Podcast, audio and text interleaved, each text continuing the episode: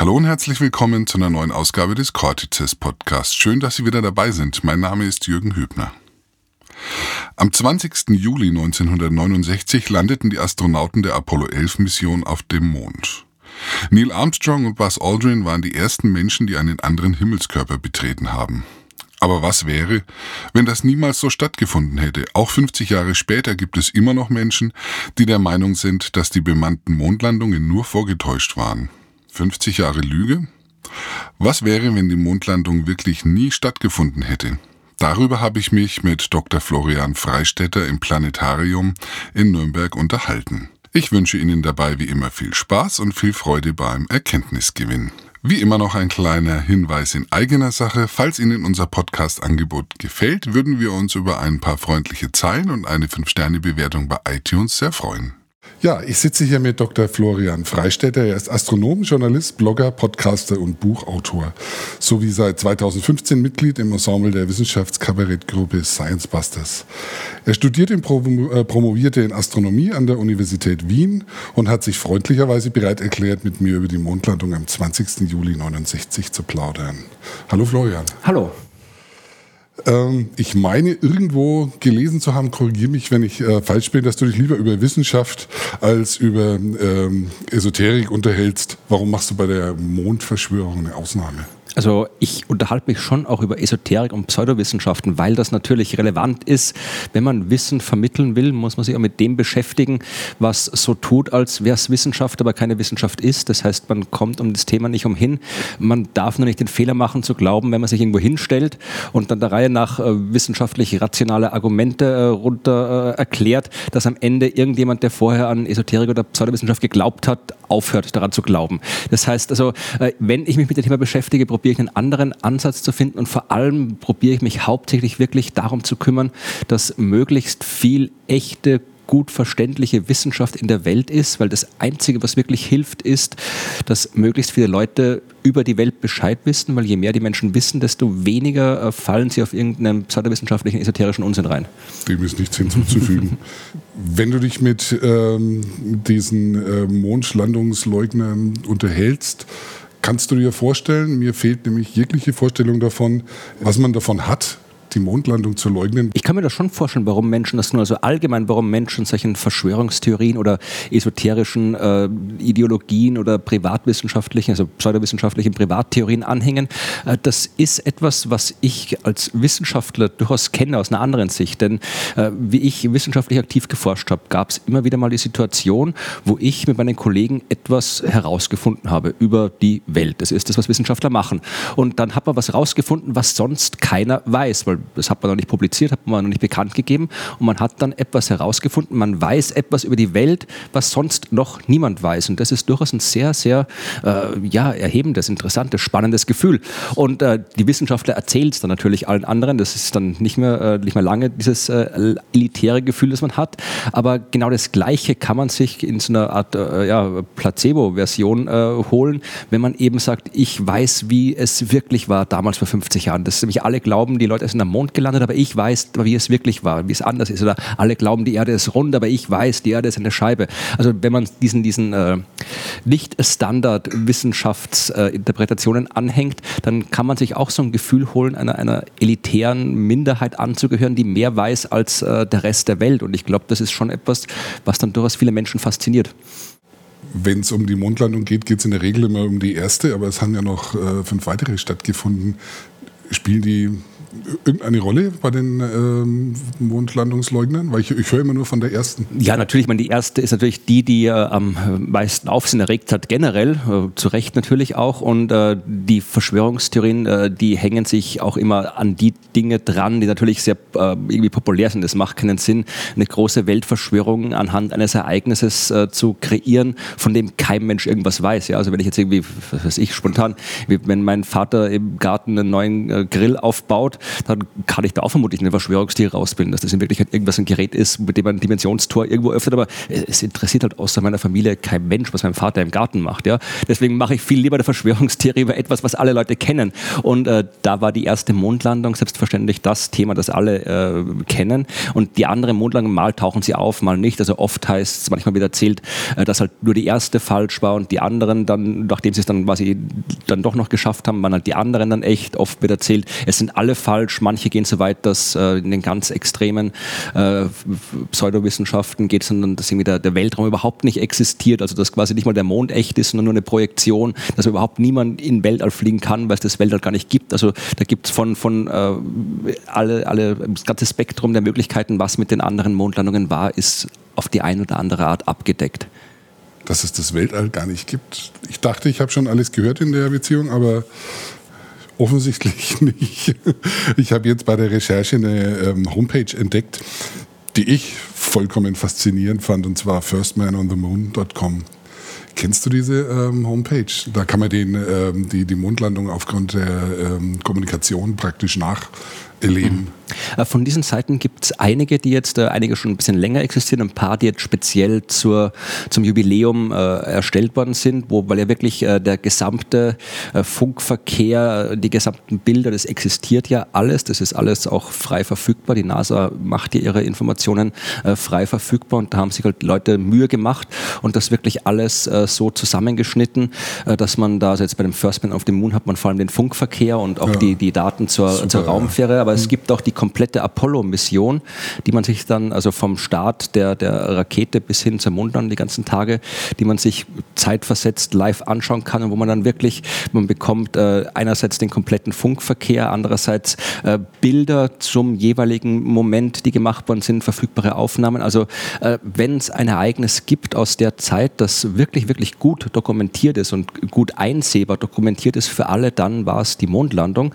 Und äh, das hat äh, natürlich dazu geführt, dass man jetzt mit den Daten, mit den technischen Methoden, die man heute hat, sehr extrem coole Sachen machen kann. Weißt du zufällig, wie die Seite heißt aus dem Stegreif? Äh, das aus dem Stegreif nicht irgendetwas mit Apollo 11, aber äh, ich kann es, ja, man, äh, man kann es auf jeden Fall herausfinden irgendwie, man, man kommt nicht drum rum. Ich will, bis wir zum eigenen, eigentlichen Thema kommen, wenigstens ähm, ein paar typische Argumente der ähm, Mondverschwörungsleute destruieren vielleicht. Das eins der Argumente, was ich relativ häufig höre, ist, dass auf den Fotos im Hintergrund immer dieselben Landschaften zu sehen sein sollen aus ähm, unterschiedlichen Blickwinkeln. Also es wird äh, so getan, dass das äh, oder so dargestellt, als wären das einfach nur Kulissen.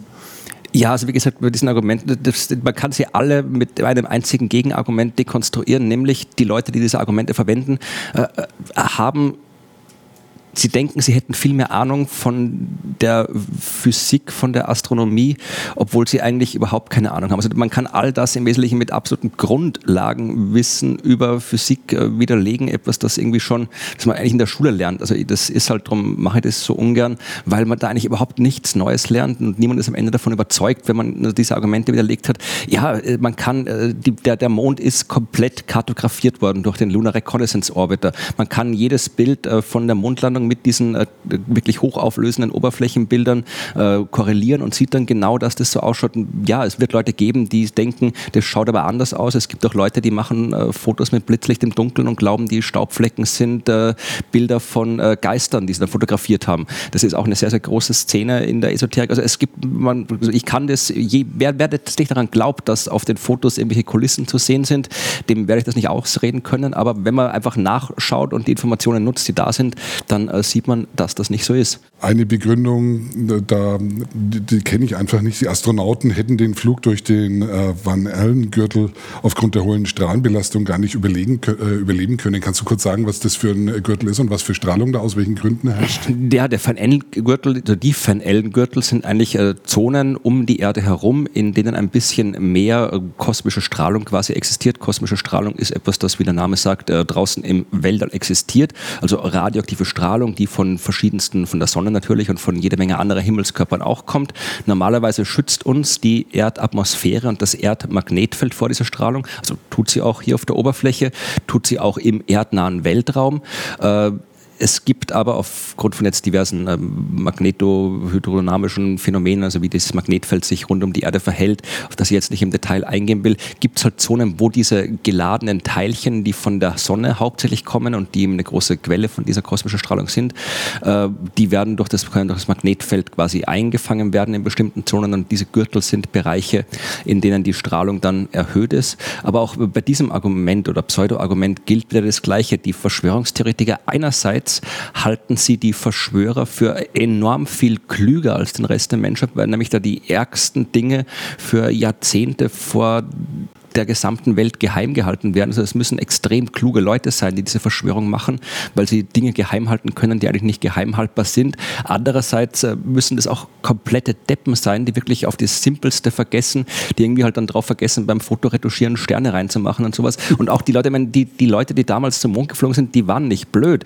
Das waren extrem kluge Leute, die haben sich natürlich vorher überlegt, äh, was sie tun, wenn sie zum Mond fliegen, durch die Van L-Gürtel. Man, man kann äh, tatsächlich heraus herausfinden, wie stark die Strahlung ist. Man kann exakt berechnen, wie lang die dort durchbrauchen. Man kann berechnen, wie hoch die Strahlenbelastung ist. Die Van Ellen-Gürtel äh, sind nicht immer gleich stark und gleich groß ausgedehnt. Es gibt Bereiche, wo man quasi vereinfacht gesagt jetzt, äh, wo man einen bestimmten Weg fliegt, dann kommt man durch weniger äh, Strahlung durch.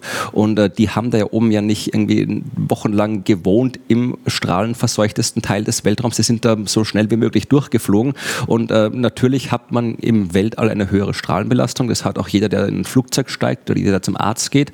Und die Astronauten sind da halt äh, so optimal wie möglich durchgeflogen und deswegen war es kein Problem. Aber all das, wie gesagt, kann man herausfinden, wenn man sich mit dem Thema beschäftigt.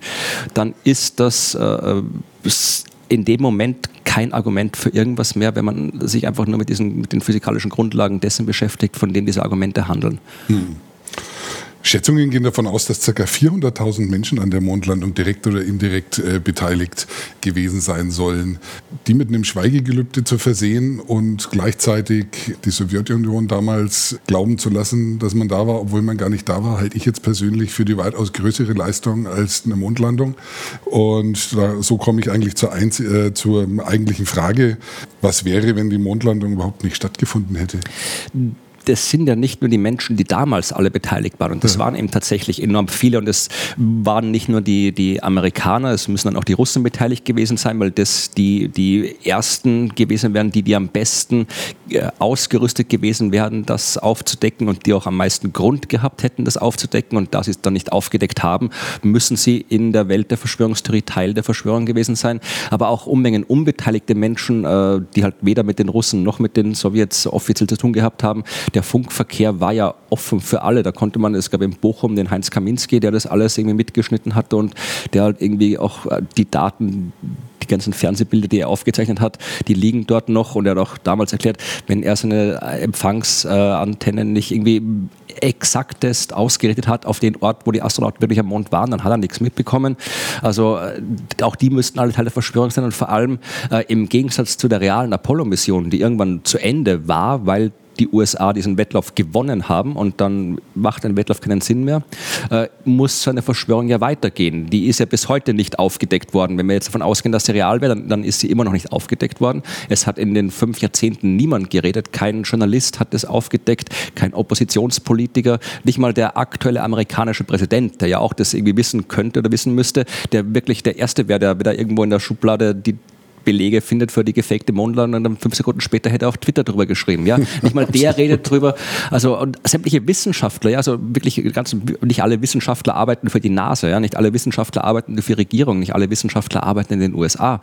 Ja, die arbeiten, das sind ganz normale Menschen, die überall arbeiten und da gibt es ganz viele, die immer noch äh, die, die Satellitenbilder vom Mond auswerten, die die Laserreflektoren anpeilen von der Erde aus, die die Astronauten aufgestellt haben, die das Mondgestein erforschen. All die Leute äh, müssten müssten Teil der Verschwörung sein. Es müssten immer wieder neue Leute zur Verschwörung hinzukommen und die müssen, wie gesagt, alle kontrolliert werden und dann muss es entsprechend viele Leute geben, die, das, die diese Kontrolle durchführen. Äh, auch auf die Kontrolleure muss irgendwie aufpassen, weil das sind auch alles keine Roboter, sondern das sind auch Menschen, die man vielleicht irgendwie erpressen kann oder die man genug haben. Das heißt, wenn die Mondlandung vor 50 Jahren äh, vorgetäuscht worden wäre, dann hätten wir im Wesentlichen zwei Möglichkeiten. Entweder aufgrund der Vielzahl der Menschen, die beteiligt sind, hätte diese Verschwörung in kürzester Zeit aufgedeckt werden müssen und wir würden jetzt nicht fünf Jahre, äh, 50 Jahre Mondlandung feiern. Die zweite Möglichkeit, äh, wir müssten in einer Welt leben, in der ja fast jeder irgendwie Teil dieser großen Verschwörung ist und nur eine kleine Minderheit äh, nicht Teil der Verschwörung ist und offensichtlich von dieser Verschwörung auch nichts mitkriegt. Also das muss so eine Truman-Show-mäßige Sache sein, wo wirklich die ganze Welt Teil einer Verschwörung ist, aber so tut, als wäre nichts. Hm. Also für mich ist das so offensichtlich. Ich frage mich, warum hält sich das so lang? Oder was, was ist der, was, was macht die Mondverschwörungstheorie so so besonders?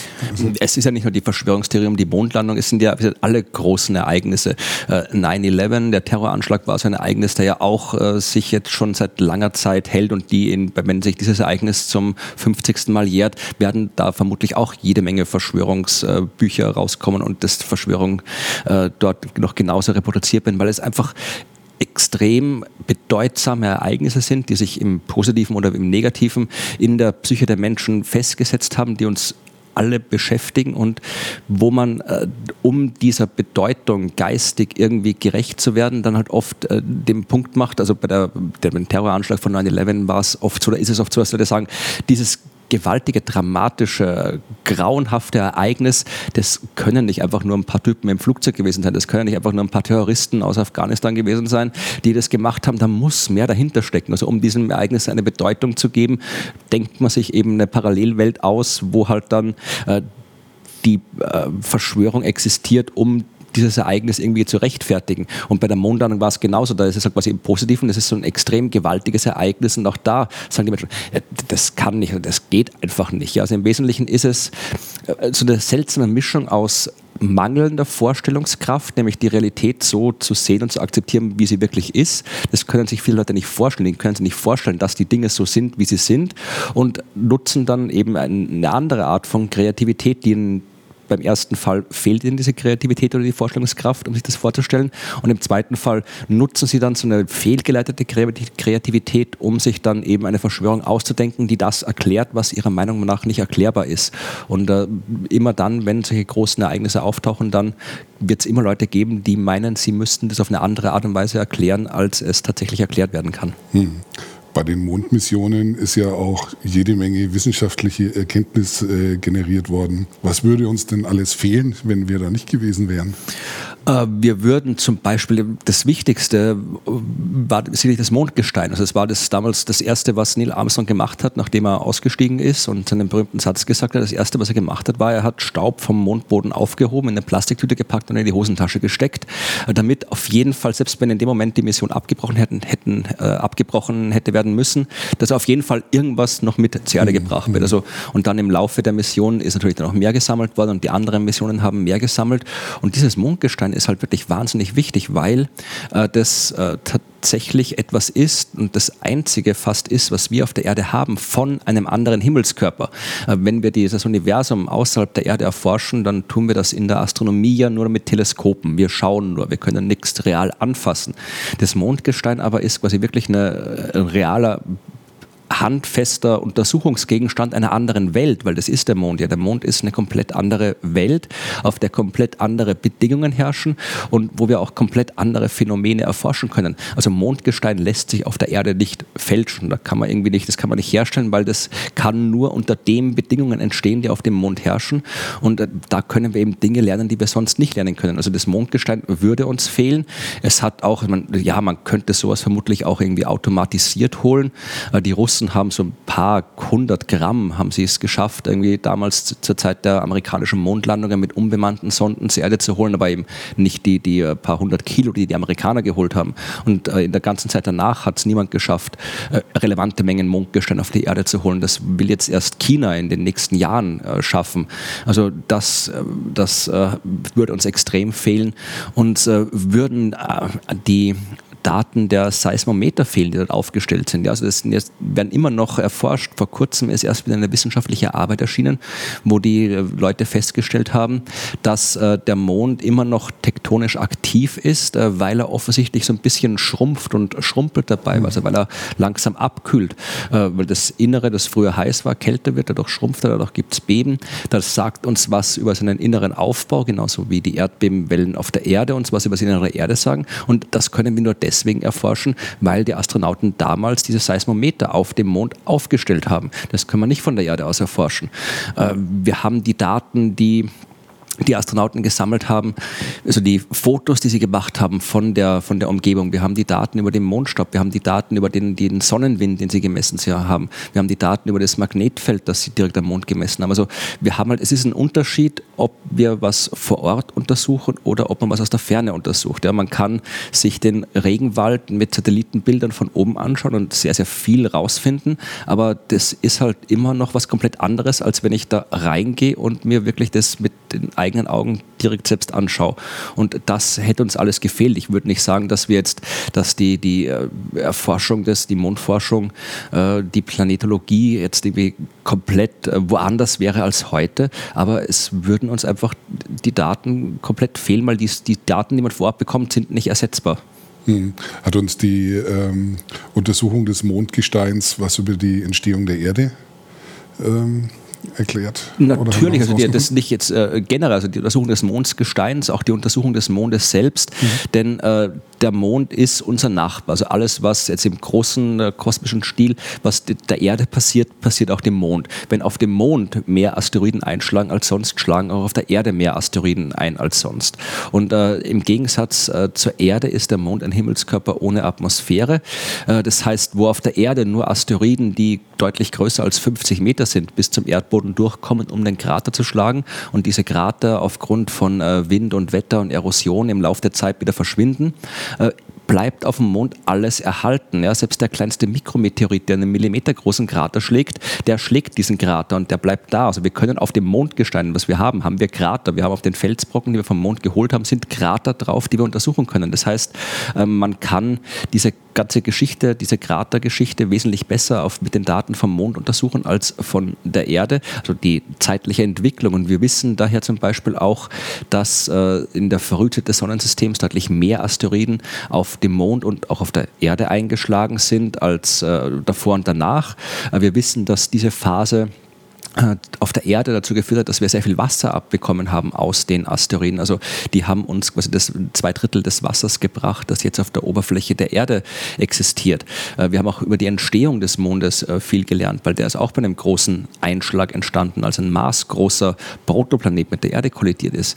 Die Krater an sich, also die Tatsache, dass die ganzen Krater auf dem Mond wirklich Einschlagskrater sind, das war in den 60er Jahren noch eine relativ neue Erkenntnis. Früher hat man die für äh, Vulkankrater mhm. gehalten und auch auf der Erde äh, für Vulkankrater gehalten. Und erst äh, mit der Untersuchung des Mondes hat man festgestellt, dass das Impactkrater sind. Weswegen übrigens auch ein deutscher Beitrag zu den Mondlandungen die Astronauten dann von Geologen im Nördlinger Ries äh, ausgebildet ja. worden sind, weil da wusste man, das ist ein Einschlagskrater und deswegen, damit die Astronauten, wenn sie am Mond rumlaufen, auch irgendwie tatsächlich auch die richtigen Steine aufheben und die richtigen geologischen Formationen untersuchen und wissen, wie man Impaktgesteine erkennt, sind die im Nördlinger Ries äh, rumgelaufen und haben da gelernt, wie Krater ausschauen.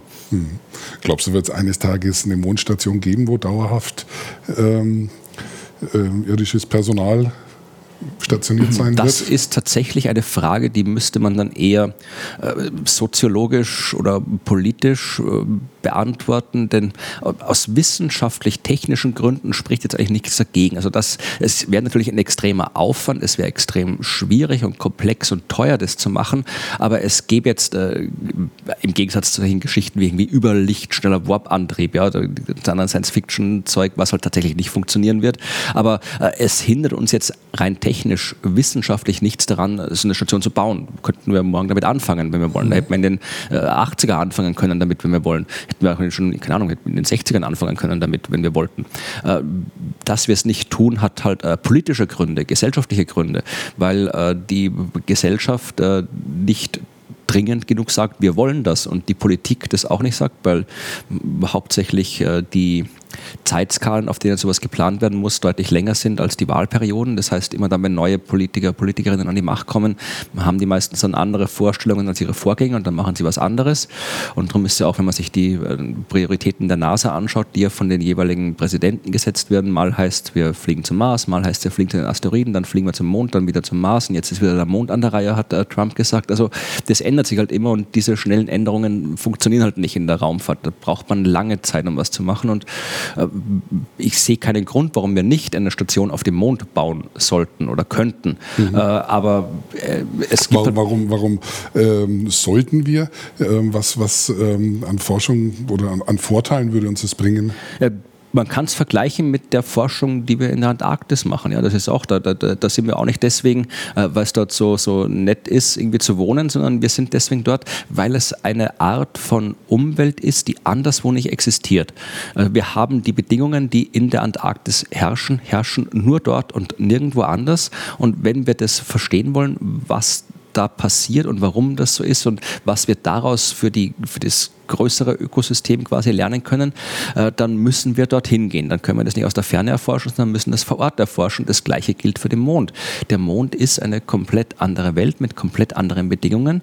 Und wenn wir den Mond verstehen wollen, dann müssen wir das am Mond selbst erforschen und dauerhaft erforschen. Also das wäre ein Grund, warum wir eine dauerhaft besetzte Station auf dem Mond haben sollten, um den Mond wirklich so zu verstehen, wie er verstehen werden sollte, nämlich nicht als der Mond, genauso wenig wie die Erde die Erde ist. Und die Erde ist auch, je nachdem, wo ich bin, komplett unterschiedlich. Mhm. Genauso ist der Mond nicht einfach nur, das ist nicht überall, vielleicht auf den Fotos schaut er überall gleich aus. Also halt, aber genauso kann ich irgendwie, äh, in erster Näherung schaut auch jedes Bild von einer Stadt gleich aus. Das sind immer Häuser und Straßen und Autos und Menschen. Aber jede Stadt ist anders. Selbst jede deutsche Stadt ist anders. Ja, ich war gestern in Münster, heute bin ich in Nürnberg. Heute bin ich im Planetarium in Nürnberg, gestern war ich im Planetarium in Münster.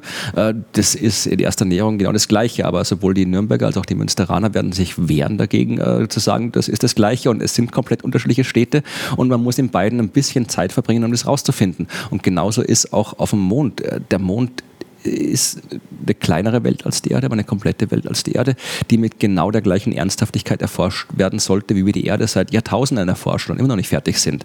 Und das geht nur, wenn wir dorthin fahren und dort bleiben und nicht ähm, von der Ferne aus hinschauen. Hm. Ja, da ist vermutlich auch ein finanzielles äh, Problem. Es wird kaum eine Zustimmung dafür geben, äh, so viel Geld in die Hand zu nehmen, um da eine feste Station zu installieren. Also das finanzielle Problem ist eher ein Problem der Zuweisung der Finanzen, weil Geld wird ja in die Hand genommen und ausgegeben für ganz, ganz viele andere Dinge in extrem viel höheren Summen, als man sie äh, bräuchte, um am Mond irgendwas zu machen.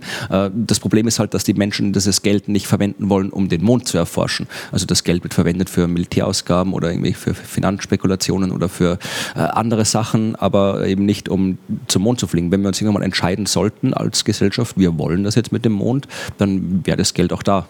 Du meinst, es liegt vielleicht auch ein bisschen daran, dass Grundlagenforschung, was man ja auf dem Mond ähm, tun würde, gesellschaftlich kein so ein wirklich hohen Stellenwert hat, weil die meisten Leute nicht einsehen, dass man erstmal Grundlagenforschung braucht. Ich glaube, die meisten Leute sehen das schon ein, dass Grundlagenforschung wichtig ist. Die meisten Leute wissen noch nicht über die Grundlagenforschung Bescheid. Die wissen schlicht und einfach nicht, was da passiert und was gemacht wird. Die wissen halt, ja, in der Universität, da sitzen halt Leute im Labor und die machen halt irgendwas.